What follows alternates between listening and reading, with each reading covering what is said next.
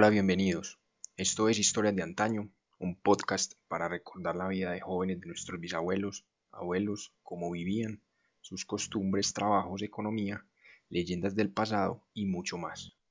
Acompáñenos hoy en este nuevo episodio.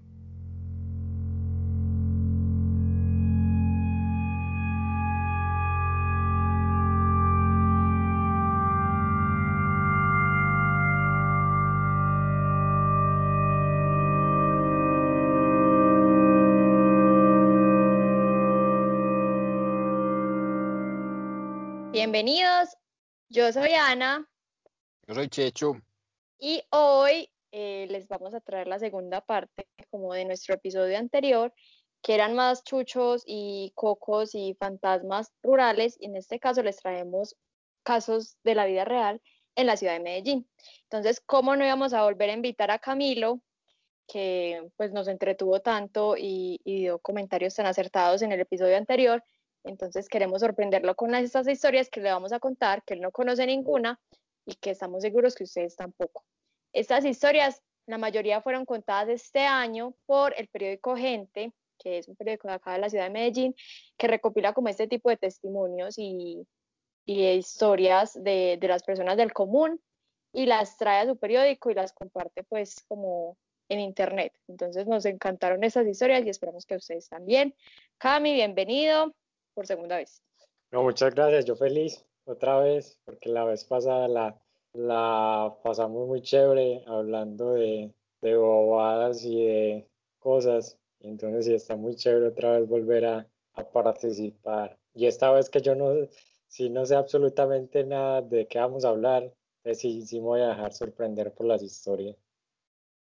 Bueno, entonces Checho nos va a contar la primera historia de una casa maldita que existió en Castropol, un barrio de acá de la ciudad de Medellín. Sí, hola. Esta historia es de una casa maldita en el barrio Castropol, en la zona del poblado en Medellín. Esta historia suena más como algo parecido a la película del Conjuro, porque empieza como una familia feliz, con niños pequeños que llegan a vivir a una casa les pasan un montón de cosas, ¿cierto? Entonces, esta familia estaba conformada por el padre, la madre y cinco hijos, que no podían creer que en esa casa habitara como una presencia, un, un chucho, un coco, un- una cosa rara, ¿cierto? Como si ya les habían dicho o, o llegaron así inocentes. Ellos llegaron inocentes, pero eso lo expresaron al contar, pues, uno de los integrantes de la familia la historia muchos años después. Entonces ellos llegaron a vivir a la casa y hicieron una remodelación en el sótano para adecuarla como una habitación donde iban a dormir dos de las niñas pequeñas. Es que sí, con ese gentío. No, pues, cinco culicagados. Clásico en un sótano que pasan las cosas malas, ¿no? Sí, claro. Entonces, en ese momento, pues todo era felicidad, llegaron a una nueva casa, hasta que comenzó a interrumpir la armonía uno de estos chuchos. Las dos hermanas tenían la costumbre de, de sacar la ropa para el colegio del día siguiente, la noche anterior, y la listaban en una mesita que tenían en el cuarto. Y la noche pues transcurría en normalidad, las niñas dormían tranquilamente, pero el espanto dejaba rastro en las madrugadas. Cuando las niñas se levantaban, encontraban eh, la ropa interior que dejaban allí orinada y que olía asquerosamente asqueroso. Ay, no, Cami, dilo tuyo, di no mames, güey, ¿qué es esto? No mames. Pero Y me imagino. No, qué cochinazo, sí, me- Pues eso igual yo no, o sea, no sé desde cuándo los espantos orinan, porque pues se supone que el fantasma ya no necesita nada, pero pues bueno, digamos que, que los necesitan baño. digamos Muy que yo ¿sí respetable. no? Sí, muy respetable su técnica de susto, pues cada quien. Espantar con miados. no sabía que los espantos tenían necesidades fisiológicas. Sí, muy Pero terrible. bueno, Si se orina, menos mal- si orina, algo de tomar también, ¿no? Pero menos mal, menos mal se orinaba y no hacía de lo otro. Sí. Más pasable, ¿cierto? Bueno, continúa. Entonces, y esto se fue repitiendo noche tras noche. Y las niñas y los padres pensaban pues que era algún animal que se metía en las noches y casualmente se orinaba ahí. Pero entonces ese algo o ese animal no le bastó con ensuciar solamente esas prendas. Entonces días después se empezó a, manifestar de maneras diferentes. Ya las luces eh, titilaban, las puertas se abrían o se cerraban sin razón alguna, se escuchaban golpes sin, pues, sin saber de dónde provenían. Entonces la familia, sin saber lo que ocurría en la casa, continuó su vida tranquilamente, tratando de acostumbrarse a esos sucesos sin explicación. Como que ya cuando tenían una- dos calzones, uno para mearlos y otro para ya ponerse. Todo preparado. Sí, ya todas preparadas. Y Sí, la mamá diciéndole a, a las niñas, ya sacaron los cucos para el espanto. Si no, no, les hago poner esos miaos, los miaos que deja el espanto.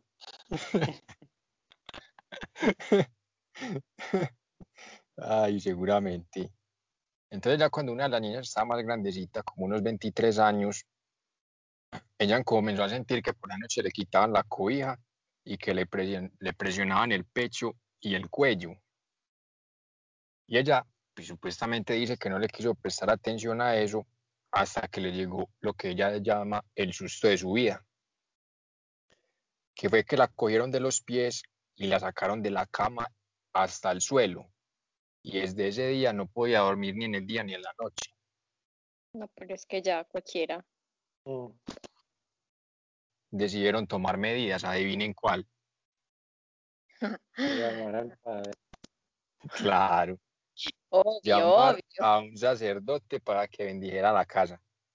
Pues, pero a mí como fantasma me daría mucha rabia que llamaran a alguien pues como así, ¿no? Porque, o sea, yo vivía ahí primero. Ah, pero entonces, ¿para qué no se quedó tranquilo y se puso a miarle la ropa? Pues sí, es que, me- es que tienen que hacer como con los gatos, cuando les llevan otro nuevo, tienen que irse acostumbrando. Pues sí, Ujú. una proceso de adaptación. Bueno, entonces, lo que hizo la chica también fue poner unas ramitas de ruda debajo de la cama y supuestamente se mermaron los, los, los episodios espantosos. Ah, bueno, o sea, la solución era una ramita, muy bien. Sí.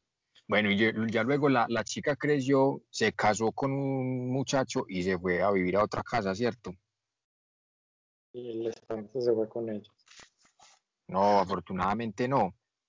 No, Pero cierto día, una conocida de la familia llevó a la casa lo- una santera cubana, Mm, pero no, pero no era para el tema de- del espanto que había, sino como, ah, es una amiga mía y fueron a la casa pues allá. Bueno, una visita, ¿cierto?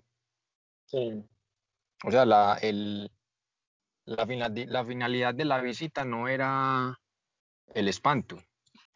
Pero cuando entonces la chica entró a la casa, preguntó que quién dormía en esa habitación. Y le dijeron pues que era una de las hijas cuando vivía en la casa.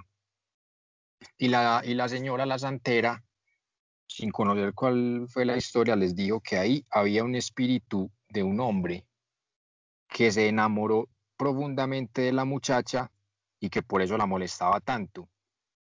Y, y la pretendía conquistar orinándole la ropa, muy bien. Ay, no, qué amor tan tóxico.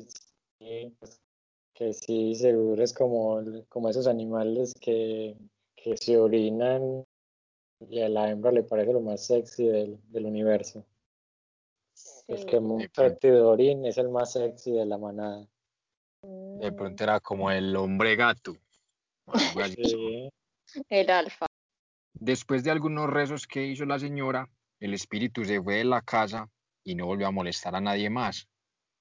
Desde ese momento ya nunca volvió a pasar nada y la chica argumenta que le tiene como más respeto a los temas de fantasmas, aunque le gustan las historias de terror y las películas, pero que le da todavía pues como un poquito de susto.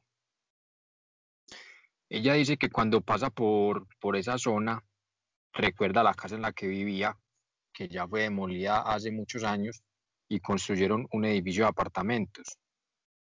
Y desde esa, desde esa época a la chica no le volvió a pasar pues como ningún evento así paranormal. No, pues ya, tenía sustos para toda la vida, yo creo que ya. ¿Será que cuando tumban una casa embrujada para hacer un edificio, el chucho se pasa por un apartamentico a asustar o no? verdad, yo también he pensado, porque es que, o sea, yo no sé si es que, o sea, yo sí he escuchado que hay como espantos que sí, que es como, que están como ligados a un lugar. Y hay otros que es como que se ligan a una persona y por eso como que lo... Entonces no sé. Ah, sí. pues la energía se, le pegó. Sí, pero no sé si en un edificio se vaya a vivir en los apartamentos, no sé. O si ya se desaparezca. quién sabe, de pronto las constructoras tienen ahí como el ritual de exorcización. Exorcismo. De Exorcización de los terrenos antes de hacer el edificio. De exorcismo de terrenos, algo así. Sí, debe ser un servicio adicional, porque pues la verdad no es conveniente incluir el fantasma en el apartamento modelo. Que viene con asistente incluido. Alexa. Alexa. Apaga las luces. Que a veces no funciona bien, solo las apaga. Alexa, escribe en el, en el espejo del baño la lista del mercado. Entonces, ¿cómo se llama el de la casa? Alexander. Alexander, oríname los calzones. ya dejando un poquito de lado las casas, eh, vamos a ir a un cementerio, que es el cementerio de, de Belén Miravalle, es un barrio pues como un poquito más central en la ciudad, y Resulta que allí había una presencia paranormal que cuidaba al campo santo, de las profanaciones y de los juegos de niños. Entonces, esta historia es de Oscar Darío Zuleta, que es un habitante de este barrio, está en la Comuna 16, y cuenta que cuando era niño jugaba con sus amigos en las instalaciones del cementerio, entre sarcófagos y los restos de las personas que habían dejado este mundo, ¿no? Unos juegos súper tranqui para unos niños de 10 años. Me imagino. niño lo que está loco con un trauma. Sí, no, pero no, o sea, no, me imagino. Entonces, una vez, pues en medio de esos juegos, observaron que había un señor que como que los miraba de lejos y desaparecía entre los árboles y los pasillos de ese lugar. Y que esto era en más o menos eh, 1977 y entonces que los peladitos estaban como saltando en el cementerio de un muro a otro, cuando de repente eh, salían los vigilantes y los regañaban obviamente por estar jugando en el Campo Santo y ellos volvían y, pues se iban para otro lugar y seguían jugando. Cuando eh, uno de los niños dijo, pero ¿quién es ese señor que está como entre pues, los pasillos? Entonces, eh, otro de los niños dijo, no, pues de más que es la muerte lo vieron porque estaban huyendo de uno de los vigilantes, vieron que el señor estaba vestido pues como muy elegante, tenía unos 65 años, tenía traje, un sombrero, pero era como de otra época, pues no era como la moda en ese momento. Y entonces eh, al principio pensaron que era un visitante, pero luego volvieron a mirarlo y ya no estaba en el lugar donde lo vieron eh, pues por primera vez, sino un poquito más cerca de ellos. Entonces, que el señor tenía la cara tapada con el sombrero y la mirada pues estaba como en el suelo y que de repente había hecho contacto visual con ellos y que tenía el rostro desfigurado y que los ojos estaban completamente negros. Entonces, que una, una de las manos le decía a los niños que fueran hasta él, pues obviamente quien en su sano juicio iba a ir hasta él. Eh, inmediatamente los peladitos eh, salieron corriendo y eh, corrieron unas siete, ocho cuadras hasta la casa de uno de ellos y salieron de ahí y nunca más volvieron a jugar en el cementerio. Eh, a los pocos días, eh, Oscar Dayo y sus amigos volvieron, porque pues ustedes saben, y pues para averiguar quién era este señor, entonces eh, le preguntaron a uno de los trabajadores del cementerio y lo único que les contestó era que él también lo había visto en algún momento, pero que nunca se debían ir con él porque él ya no pertenecía a este mundo. No se sabe cuál fue el nombre del señor, o la causa de su muerte, lo único que saben es que por lo menos mientras volvieron a jugar meses después, lo vieron algunas veces más, sin embargo, pues nunca olvidaron como su rostro desfigurado y que pensaron que tal vez era una persona que estaba cuidando el lugar de niños como ellos. Esa historia está buena, pero porque siempre tiene los ojos desfigurados, tiene la cara aporreada, está de negro, nunca es un chucho normal, pues como una persona normal, solo que fantasma. No sé, de pronto es que son los más discriminados, de pronto es que, no sé, los, los fantasmas tienen así como su club, entonces a veces como son los más feos y eso, no los aceptan y les toca irse por otro lado o algo así.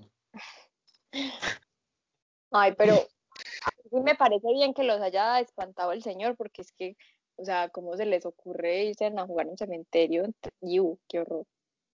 Si yo fuera muerto y fuera fantasma, y se van a, a brinconear los niños en el cementerio, yo les meto el susto de su vida, que no les olvide nunca. Pues sí, sí. estos traumatizados. Pero como las vecinas, cuando uno jugaba Tintín corre, corre, pues por todo el barrio tocando puertas, pues obviamente las señoras se molestaban, es lo mismo acá. Mandan a un delegado a que les diga que, que paren. Ah, de pronto era por eso, de pronto era como el fantasma más feo. Que le diga, "Ey, ¿usted qué es más feo? Vaya usted a esos niños para que no vuelvan a joder aquí. es que usted queda el más feo. Sí, o sea, como que los ponían a todos, ay, usted quedó, usted quedó horrible, vaya, su turno. Yo les voy a contar la aterradora historia del bar La Cuenca en el Poblado. Era un bar que quedaba detrás de la iglesia San José del Poblado. Era un sitio que se llamaba Cuenca Bar y era muy famoso en la década de los 90, más exactamente en 1995, cuando Juanita Cobollo, que era la vecina y propietaria en esa época del establecimiento, vivió o experimentó más bien una serie de, eventos paranormales que no la dejaban como estar tranquila. Lo que incluye ruedos extraños, los electrodomésticos que se encendían o se apagaban solos, las luces se apagaban o prendían solas, sombras que pasaban de un lugar a otro, fríos inexplicables, y así era el ambiente de este lugar. Algunos lo llamaban tenebroso y otros lo llamaban emocionantemente tenebroso. Emocionantemente tenebroso la experiencia Pues del es bar. que sí, me imagino, es como, oíste, vamos al, al bar este que es como embrujado. Al bar que Sí, yo iría. Sí, yo también, sí. Es que sí, o sea, según hemos hablado aquí, básicamente los, los fantasmas son como gatos. O sea, si le gustas al fantasma, él te persigue. Dice, ya, dice, como, bueno, ya eres mi nuevo dueño. Haré la vida imposible. Ya te escogí. Sí, Ya te escogí. El socio de la señora era escéptico pues de los fantasmas y siempre decía que eran cosas normales o que era algún animal. O sea, siempre le echan la culpa al animal. Alguien le había comentado que en el bar había una presencia de una viejita que le atraía mucho una pantalla blanca que tenían en el, pues, en el local, donde proyectaban videos musicales de la época, dice pues Juanita.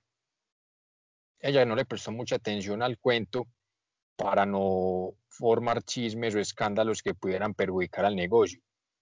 A la cosa no le pararon muchas bolas, pero los fenómenos seguían ocurriendo y nunca le contaron nada a nadie para no crear pánico ni, ni a que arriesgarse a que la gente no volviera al bar o algo así. y Y a los meses, al bar y era como, oye, esa viejita tan animada que siempre se mantiene en ese bar cada ocho días. Mm. Pensando La viejita Aprenda. Ofreciéndole guaro a la, al fantasma. Invitándola. Es que esa viejita Ah. tan fina no se emborracha. Sí. Como ya sabemos que los fantasmas orinan también, entonces también algo Ah. deben tomar, entonces seguro Claro. borracha también. Bueno, eso toma guaro como si no hubiera un mañana. Como si estuviera muerta. una noche del- de fin de semana, el negocio estaba lleno y uno de los meseros miró hacia arriba en un domo que tenían en el techo y puso una cara como de pánico, de sorpresa paniqueada. sorpresa paniqueada. Bueno, entonces, Le, preguntaron que qué pasó, que qué vio. Le decía pues la dueña del, del establecimiento y les dijo que había una viejita muy miedosa que se asomaba por allá mirando a las personas que estaban en el bar. Mm. Entonces, pues ya los compañeros y todo lo calmaron para que no se alterara más. Y la señora y el, y el socio optaron pues como por contarle más o menos la historia de lo que pasaba allá, de que la viejita que espantaba y eso es cierto, pero que ellos no creían nada hasta ese día pues que, que el mesero vio con sus propios ojos a la viejita. Sí, porque nunca le creen a nadie, o sea, que ah. no. No, es que yo tampoco. O no ver, no creer. Ay, no, yo, yo sí le creería, o sea, alguien que esté realmente asustado, sí. Así, el, el, patrón todo explotado. Si no me trae un video, no le creo. No le creo y de malas, no me importa mm. sus traumas. Bueno, cansados de la situación del bar embrujado, decidieron entrar al lugar en plena oscuridad, con la Biblia en la mano, que para sacar aquella presencia que, no los dejaba trabajar tranquilos.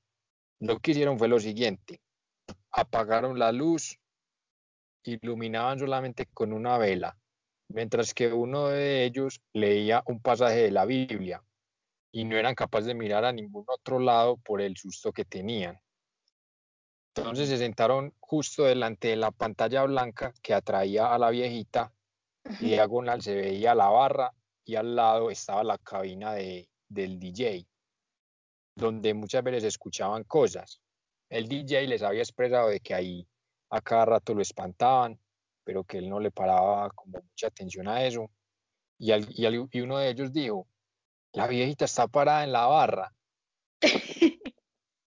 Y entonces ninguno se atrevía a mirar porque les daba mucho miedo. Entonces del susto como que se agacharon.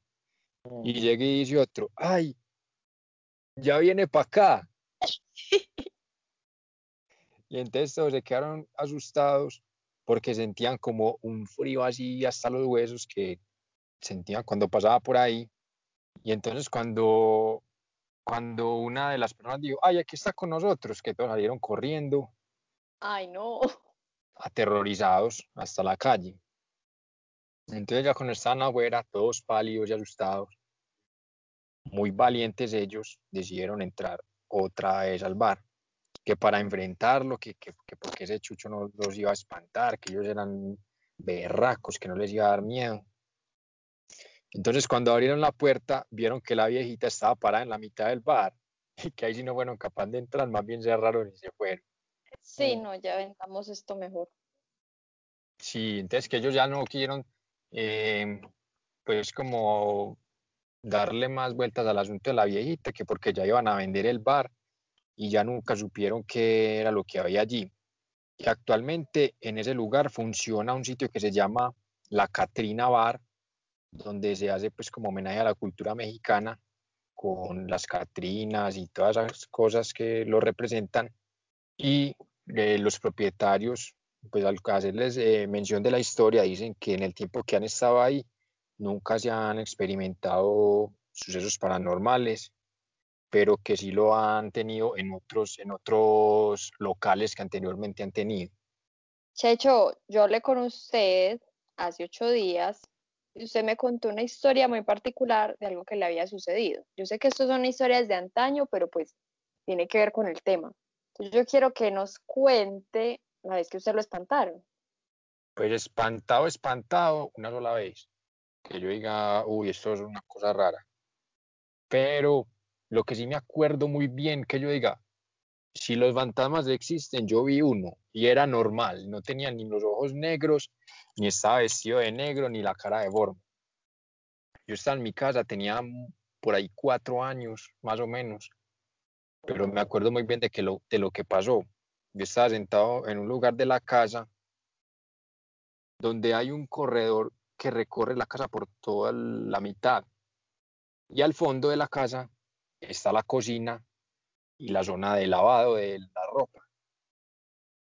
Y yo me acuerdo que vi que un señor cruzó de la cocina hacia el lado de ropa y el señor tenía una camisa de rayas naranjadas como con grisecito y como y una bermuda café. Yo me acuerdo que el señor pasó y en esas mi mamá iba a ir a la cocina y yo, ah, yo me voy a ir a ver qué es lo que hay por allá. Fuimos hasta la cocina, yo miré a la zona del lavado, a otra pieza que había ahí cerca y yo no vi nada. Yo le dije a mi mamá, mamá, yo vi ahorita cuando estábamos allá en el balcón que pasó un señor de aquí de la cocina hacia la zona del lavado. Y Uy, pues mi ella nunca me dijo, pues, o sea, la verdad no sé si me creyó o no me creyó, porque nunca me mencionó nada de eso, entonces no sé. yo vi ese niño en adopción. Sí, que el niño viene como fantasma. Sí, el niño puede ver cosas, no, chao. Que el niño puede ver cosas, pero ya con dos Padres Nuestros se le pasa. Ya, ya lo, lo- lo compusimos. Dice la mamá, por eso es que hay que ir a misa para que no se le aparezcan esos espantos. No le pasa por grosero y por no comerse la sopa. Se le aparece el viejito de la camisa de rayas y bermudas. Ay, no. Qué horror.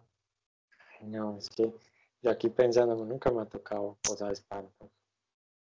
No, ni en esa casa de ustedes. Es tan grande. No, Para yo nunca he sido así como miedoso. Uy, yo sí. Ah, bueno, yo tengo una. Pero Mm. pues no califica como, es- pues no sé. A ver, cuando yo estaba pequeña, mi abuela tenía un sobrino, pues, que ya tenía como unos 50 años más o menos, y él se ponía unas botas como tejanas. Entonces, eh, él era muy cansón, iba mucho a la casa de mi abuela, iba a ponerle quejas. Entonces, mi mamá no se la llevaba muy bien con él por eso, porque iba a molestar mucho a mi abuelita y a preocuparla. Entonces, una vez llegó diciendo, ay, no, es que tengo como un dolor por aquí en el brazo, que no sé qué. Y mi mamá por molestar le dijo, eso da ocho días antes de morirse. Y el otro día se murió. Se peló por siete días. Y entonces, eh, pues yo me acuerdo que esa noche estábamos mi abuela y yo, eh, a ver, la casa de mi abuela queda en un edificio, entonces eh, ella vivía en el tercer piso y nosotros vivíamos en el segundo. Como mi mamá estaba trabajando, ella me llevaba a mi casa y se quedaba conmigo hasta que yo me quedara dormida. Entonces estábamos ahí en la casa, estábamos hablando cuando escuchamos unas botas tejanas como del sobrino de ella caminando. Entonces mi abuelita dijo, ay no, ese ya, ya va a llegar a esta hora, ¿qué quiere? Son como las nueve de la noche. Cuando no, nada, en ese momento él ya estaba muerto.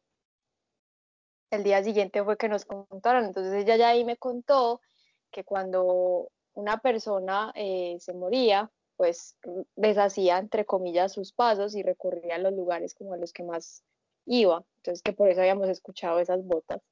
Ustedes de Mm. pronto han- llegaron a ver una película que no recuerdo el nombre, donde varios, o sea, eran un grupo de amigos, en un accidente se murieron, pero ellos no se dieron cuenta que se murieron, sino que ellos pensaron que se habían sobrevivido, pero que Ah. ellos se dieron cuenta que estaban muertos porque ellos, porque pasaban cierta, ciertas cosas que ellos decían como, eh, pero ¿cómo así? Porque porque no se dan cuenta que no sé, de tal cosa, y era que ellos se habían muerto, pero que ellos, o sea, que supuestamente cuando uno se muere y no se da cuenta que se murió, Pues no yo se que pues como que cree que sigue con vida y sigue frecuentando los lugares y hablándole normal a las personas. Yo creo que esos de pronto son como los espantos, ¿o qué?